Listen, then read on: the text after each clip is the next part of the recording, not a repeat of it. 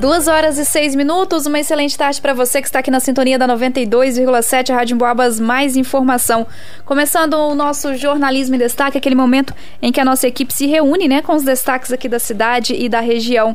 Hoje, eu, Isa, Vanusa Rezende, né, ia falar que era eu e Isabela Castro, viu, Isa? A Isabela Castro, a quem eu desejo boa tarde. Oi, Isa, boa tarde para você. Oi, Vanusa, ótima tarde para você, O pessoal já costuma é, confundir, né, falar Isabela Rezende, Vanusa Castro. Exatamente. Eu misturando tudo aqui. Exatamente. E o Alisson Reis também está por aqui. Oi, Alisson, boa tarde para você. Oi, Vanusa, Isabela, boa tarde para todos nós. Vamos aí para mais um Jornalismo em Destaque. Bom, a gente começa o nosso Jornalismo em Destaque com a Isabela Castro, que fala que Brasil está cada vez mais feminino e envelhece mais rápido. É o que mostra censo e que nós temos aí também no nosso Jornalismo em Destaque. Duas mulheres contra um homem, né, Isabela? Só que duas mulheres novinhas, né? Exatamente. A gente acha que estão novinhas. Vamos lá, Isa, com essas informações aí divulgadas pelo IBGE. Exatamente, Vanus. Um país mais envelhecido e mais feminino. Esse é o Brasil revelado pelos novos dados do censo de 2022, divulgados hoje, sexta-feira, dia 27 de outubro, pelo Instituto Brasileiro de Geografia e Estatística, IBGE. As informações, Vanusa, referem-se à idade, referem-se à idade e ao sexo dos brasileiros. Mostram também como o perfil da população vem mudando ao longo das últimas décadas. A idade média, mediana do brasileiro passou de 29 anos em 2010 para 35 anos em 2022. Isso significa que metade da população tem até 35 anos e a outra metade é mais velha que isso. Em 2022, o Brasil também registrou o maior salto de envelhecimento entre dois censos. Desde 1940, em 2010, a cada 30,7 idosos, 65 anos ou mais, o país tinha 100 jovens de até 14 anos. Agora são 55 idosos para cada 100 jovens. Na prática, o dado quer dizer que a tendência do país é ter cada vez menos jovens e cada vez mais idosos. A evolução da pirâmide etária deixa isso muito claro. O censo 2022 ainda aponta que a população feminina está aumentando de forma constante no país nas últimas décadas. Hoje, as mulheres são 51,5% dos 203 milhões de brasileiros. Há cerca de 104,5 milhões de mulher, mulheres e 98,5 milhões de homens, uma diferença de 6 milhões. Em 2010, o país tinha 96,9 homens para cada 100 mulheres. Em 2022, eram 94,2 homens para cada 100 mulheres. Tá aí, Vanusa, esses são alguns dos dados do censo, né, que foi divulgado nessa sexta-feira pelo IBGE, mostrando que o Brasil está cada vez mais feminino, envelhecendo um pouco mais rápido também. Tá certo. Semana que vem a gente vai trabalhar também os dados aqui de São João del Rei, Santa Cruz de Minas e Tiradentes. Duas horas e nove minutos. Agora a gente fala no estadual com Alisson Reis que pedágios voltam a ser cobrados em rodovias do Triângulo e Alto Paranaíba. Prefeitos cobram melhorias e quem passa por lá, né, Alisson, já está tendo que lidar com gasolina nas alturas e tem pedágios e muitos deles nem tão baratos assim, né? Recado muito importante aí para você, Vanusa, para todo mundo que vai circular ali na região do Triângulo Mineiro e também do Alto Paranaíba, tá bom, gente? Olha só, decisão judicial autorizou cobrança do pedágio em rodovias de duas estradas mineiras e prefeitos e deputados cobram melhorias da empresa concessionária ali nas estradas dessa região que eu acabei de dizer para você. Já está valendo, viu, gente, a decisão que autoriza a empresa EP, EPR Triângulo a cobrar, cobrar tarifa de R$ 12,70 nas três praças de pedágio das BRs 365 e 452 em cidades ali do Triângulo Mineiro e também do Alto Paranaíba. Na quinta-feira 26, ou seja, ontem, uma decisão monocrática assinada aí pelo presidente do Tribunal de Justiça, o desembargador José Arthur de Carvalho Pereira Filho, derrubou, gente, a liminar que proibia a cobrança da tarifa. O magistrado acolheu os argumentos da Advocacia Geral do Estado de Minas Gerais. Segundo a equipe do governo de Romeu Zema, a concessionária responsável pelos trechos está cumprindo as exigências legais e, por isso, poderia começar a cobrança do pedágio. A liminar, que suspendeu a cobrança, contemplava o trecho entre Uberlândia e Patrocínio. No caso da BR 452, o texto tratava da fração da via que liga Uberlândia a Araxá. A decisão saiu no momento exato em que ocorria uma audiência pública para discutir o tema e foi bastante criticada aí por prefeitos da cidade ali daquela região. O prefeito de Bitiúra, de Minas, o Alexandre Borges, por exemplo, do Solidariedade, ele está dando voz aí à principal reclamação dos prefeitos, o fato de ter começado a cobrança do pedágio antes de completar as obras de melhorias ali na região. Pois é, Vanus, então é trazendo essa notícia aí para o nosso ouvinte, Pedágios voltam a ser cobrados ali em rodovias do Triângulo e Alto Paranaíba e os prefeitos estão cobrando melhorias naqueles trechos ali. Atenção para os motoristas que vão para aquela região do nosso estado, região muito quente, né, Vanusa? É verdade, Alisson. Obrigada pelas informações, inclusive sobre essa questão de pedágios, né, que voltaram a ser cobrados em alguns, algumas regiões aqui do estado de Minas Gerais. Isso deve acontecer também com outras situações, viu, gente? Outras regiões aqui do de Minas Gerais tem que ficar atento aos pedágios, né, que estão chegando por aí, inclusive tem falatório que pos, possamos ter mais um pedágio aí entre São João del Rei e Belo Horizonte. Já temos um, né? Vamos aguardar para saber se realmente vai acontecer. Duas horas e 13 minutos. Agora a Isabela Castro volta a conversar com a gente porque tem uma atualização sobre o número de crianças internadas aqui em São João del Rei com suspeita da bactéria, né? O Isabela, a prefeitura de São João del Rei divulgou um boletim ontem à noite confirmando, né, essas internações e também temos atualização do município vizinho São João del Rei, Santa Cruz de Minas. Exatamente, Vanus, um boletim divulgado no fim da tarde dessa quinta-feira, dia 26 ontem, pela, pela prefeitura de São João del Rei, aponta que na Santa Casa de Misericórdia da cidade há duas crianças internadas em observação, uma de um ano e a outra com sete anos de idade. Elas apresentam sintomas de infecção pela bactéria Streptococcus A. Ainda segundo o documento, alguns pequenos também foram atendidos. Ontem, dia 26, a unidade de pronto atendimento à UPA, porém, nenhum precisou ficar internado. A demanda pelo boletim surgiu após a morte de três crianças no município e a internação de outras, de outras sob a suspeita de infecção pela bactéria, a Streptococcus A. A internação é acompanhar quantas crianças com sintomas, a intenção, melhor dizendo, é acompanhar quantas crianças com sintomas como dor de garganta e febre estão em busca de serviços de saúde, principalmente por atendimentos mais especializados, levando à internação. De acordo com o secretário municipal de São João del Rei, René Marcos, a divulgação do boletim vai ser diária. É importante dizer, Vanusa, que a própria Santa Casa de Misericórdia divulgou também ontem, dia 26, um boletim. Segundo a instituição, 18 crianças estavam hospitalizadas, mas apenas duas em investigação para estreptococos. Elas estavam estáveis e em melhora progressiva. Vale lembrar que uma criança de 8 anos de Santa Cruz de Minas está internada em Belo Horizonte. Ela apresenta sintomas como febre, tosse e manchas pelo corpo. Pelo quadro clínico, clínico ter se agravado, foi necessário transferi-la para a capital mineira. A informação foi confirmada pelo prefeito de Santa Cruz de Minas, Wagner do Didico, na manhã de hoje, nesta sexta-feira, dia 27 de outubro.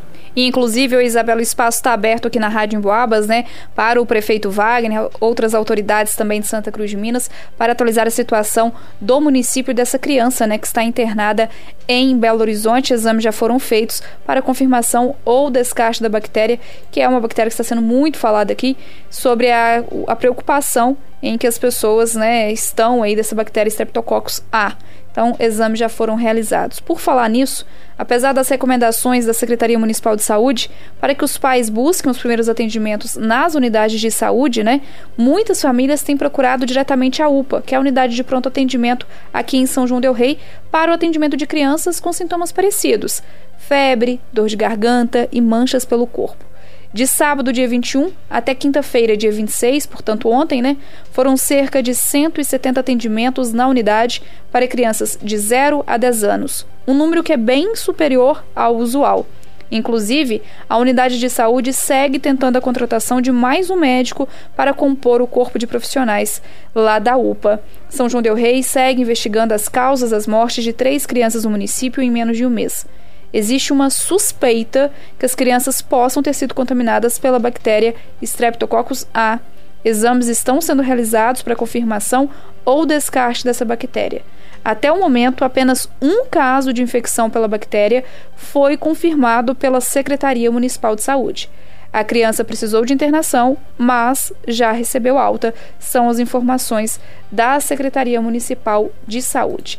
2 horas e 16 minutos. O Alisson está chegando por aqui também para falar com a gente sobre ah, um apoio da UFSJ, né, anunciado aí para a prefeitura para atendimento a crianças doentes aqui em São João del Rei. Isso mesmo, Vanus. A gente fala agora então sobre a UFSJ, que anunciou esse apoio oficial a, através de um vídeo divulgado aí nas redes sociais da universidade. A UFSJ então anunciou que está à disposição das autoridades em saúde de São João del Rei para entrar na força-tarefa no combate à bactéria que pode ter sido aí a causadora da morte de três crianças de São João del Rei. O pronunciamento oficial da instituição de ensino veio então através desse vídeo divulgado no finalzinho da tarde de ontem, de quinta-feira, 26 de outubro. Segundo o reitor Vanusa da UFSJ, o professor Marcelo Andrade, o Departamento de Medicina do campus Dom Bosco colocou seus profissionais e estudantes à disposição da Secretaria Municipal de Saúde para ajudar no que for preciso. Isso devido ao aumento de demanda por consultas médicas envolvendo crianças em São João del Rei nas últimas semanas, como você também acabou de dar o repasse para gente. Os veículos da UFSJ também foram colocados à disposição do município para ajudar no que for preciso. O reitor afirmou que é dever da UFSJ se aliar às autoridades para tentar resolver aí o problema que está vitimando as crianças e deixando a todos preocupados. E falando em crianças, Vanusa, a gente vai ali para Santa Cruz de Minas, porque a prefeitura de Santa Cruz ela anunciou que amanhã, dia 28 de outubro, haverá o dia D da campanha de multivacinação para crianças e adolescentes. Então atenção você que é aí de Santa Cruz de Minas. Você que tem criança aí na sua casa, adolescente, não deixe de levar aí as suas crianças para a vacinação. É o dia D dessa campanha, de 8 da manhã até as 4 da tarde, na UBS, próximo ao campo do 15 de novembro, tá bom? Então amanhã, sábado, de 8 da manhã às 4 da tarde, campanha de multivacinação em Santa Cruz de Minas. Essa campanha de multivacinação, esse dia D, ocorre em todo o país, né? Então, amanhã aqui em São João del Rei nós teremos também o dia D da campanha de multivacinação com oportunidade para atualização da caderneta de vacinação. Aqui acontece de 8 às 4 também em todas as unidades de saúde. Mas lembrando que é possível atualizar o calendário de vacinas, né, em todos os postos de saúde de São João del Rei. Basta levar o cartão do SUS. Então é só para atualizar, né, a caderneta aí, eu falei calendário, né, caderneta de vacinas em todos os postos de saúde de São João del Rei de segunda a sexta-feira, mas amanhã esse dia D aí, justamente criado esse dia D no sábado para que os pais e responsáveis possam levar as crianças de 8 às 4 da tarde, também aqui em São João del Rei Tiradentes vai realizar, enfim, todos os municípios realizando essa campanha de multivacinação. Inclusive ontem aqui no Jornalismo em Destaque, nós conversamos com o secretário estadual de saúde, Fábio Baquerete, né, que comentou sobre esses recentes casos de crianças doentes no município e orientou que as famílias mantenham as cadernetas de vacinação atualizadas. Ele disse: o que, que os pais devem fazer nesse momento? Primeiro, ver se o cartão de vacina está atualizado. Isso serve pelo menos de alerta para entender que existem doenças preveníveis que matam e que nós temos vacinas para elas. E a gente não bateu a meta de nenhuma vacina em nenhum local do estado, incluindo aí a região de São João del Rei, foi o que disse o secretário estadual de saúde em entrevista à rádio em Boabas ontem aqui durante o jornalismo em destaque. Então fica o alerta também para a importância de atualizar a caderneta de vacinação, né, gente? É muito importante que as crianças estejam todas imunizadas contra várias doenças que hoje a gente nem ouve falar mais, né? Poliomielite, sarampo, rubéola, tétano, coqueluche, alguns exemplos de doenças comuns, muito comuns no passado, e que as novas gerações só ouvem falar em histórias, e a gente precisa que continue assim.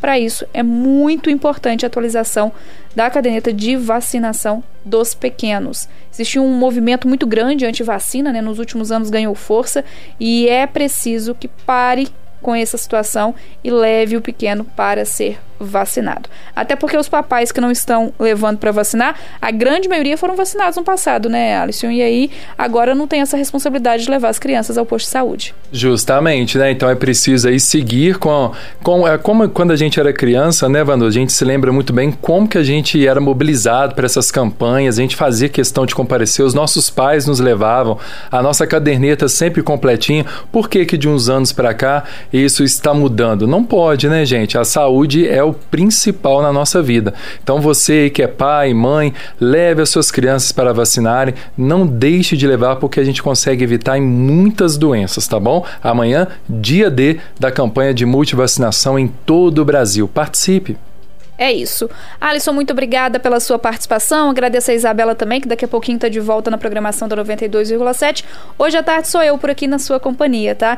Inclusive, eu vou fazer um convite para você passar nas nossas redes sociais, seja no facebook.com.br no Instagram, arroba ou ainda no nosso site, o emboabas.com, para acompanhar a atualização de todas essas matérias, de todas essas notícias de uma semana que foi de trabalho difícil, mas que foi de um trabalho muito bem apurado aqui por toda a nossa equipe de jornalismo.